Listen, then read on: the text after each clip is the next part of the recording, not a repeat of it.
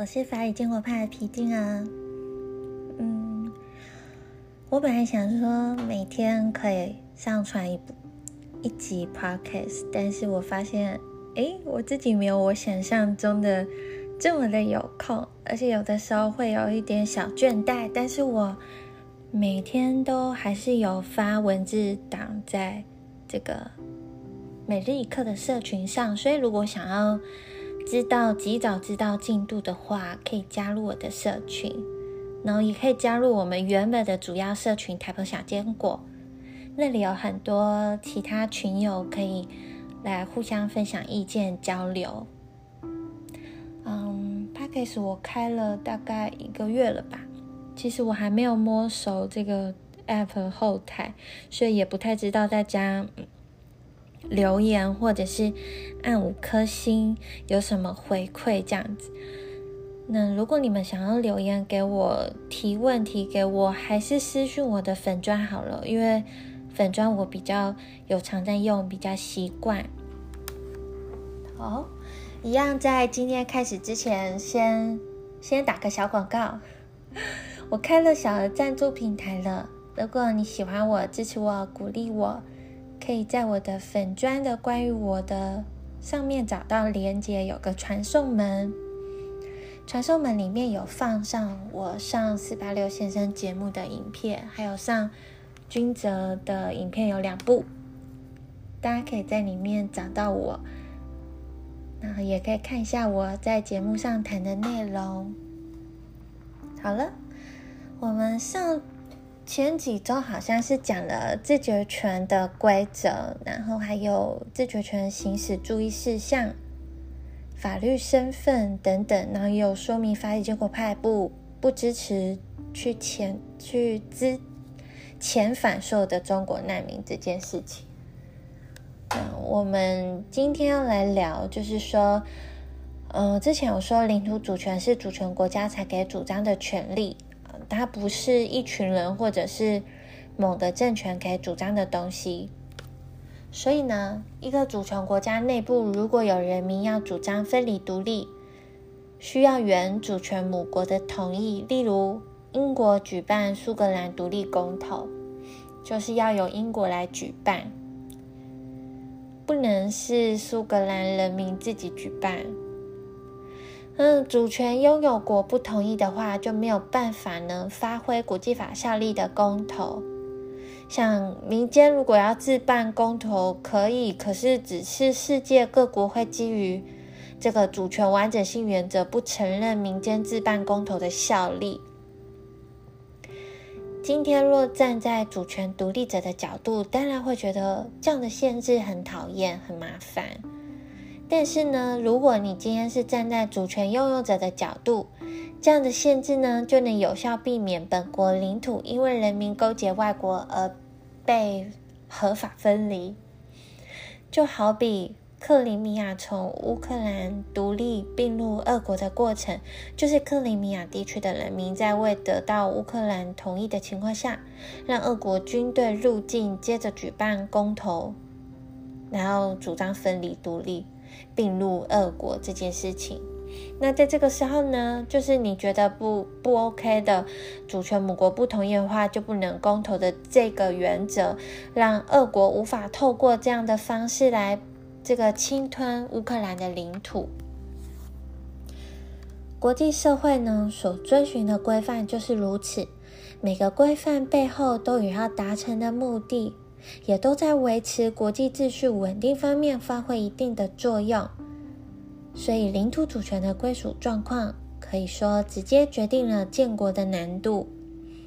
这也是为什么我们必须坚定的以史实、国际文件为依据，强调台澎领土主权不属于任何国家的原因。一个地方在进入真正的独立状态 （independent）。这个是形容词，不是动词。之前哈，建国程序都还不算完成。一个地方呢，要被承认是一个主权国家，是绝对需要处于独立状态的。至于一个地方要成为主权国家，则未必需要经过所谓分离独立的程序哦。也就是有某个地方分离的过程，不一定需要。台澎领土主权呢，不属于任何国家，所以不需要分离独立。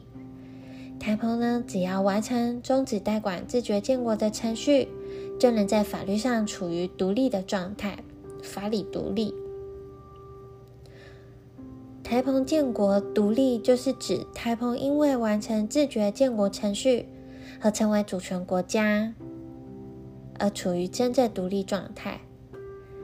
这边建国就是建立国家法人格的建国，所以说这个独立跟建国，我们要仔细的来去看，因为以前台湾社会在讨论台独的时候。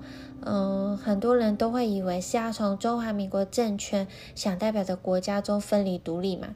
那有些人是还不知道中华民国只是一个政权，以为它是个国家。所以我们在讨论这些名词的时候呢，一定要先确认彼此对名词的解释是否先有共识，后面再讨论才不会词不达意。那我们来仔细思考一下。二战后呢，去殖民化其实有两个阶段。第一个是殖民母国、主权母国放弃台澎殖民啊，放弃殖民地的主权。那第二个阶段呢，就是领土上的人民呢，要决定自己的方向，看你是要建国，还是并入另外一个主权国家的一部分，或者是成为一个国家内的自由邦。所以台澎主权未定，其实白话来讲就是说，台澎被日本放弃了这个领土主权。那台澎人民什么时候要来自觉？台湾人民其实根本没有意识到第二个阶段，厘清现况呢，嗯，是台澎地位未定的部分。那台湾人要改变现况的方式呢？以前是真的有针对台澎地位的问题在处理吗？我觉得以前可能是因为很多资料没有公开，所以大家在做出主张的时候就众说纷纭。因为大部分的人会以为这个中华民国的台湾国父是真的，所以要从他分离独立。其实这样的主张基础就不对了，所以。呃，美国他以前说不支持改变现状嘛？那我是我是认为那是因为当时台湾社会做出的是错误的主张，我们根本不是需要做中国内政的公投，我们不是要从中华民国政权想代表的国家分离独立。因为台澎不属于中华民国政权想代表的国家的领土，所以我们不需要统独的公投，我们需要的是让中华民国政权它恢复蒙在代管这个合法管辖权的身份，来协助台澎住民完成自觉建国的程序。所以呢，我都会跟大家解释说，台澎不是统独的议题。是建国与被并吞的问题。这个并吞呢，是自一九四五年以来台湾光复的骗局。我们如果思想可以往上跳一层，我们就不会陷入在这个中华民国政权的视角内了。好了，今天每日一课就到这啦。我们明天来聊用什么单位举办自觉公投，就这样啦。大家拜拜。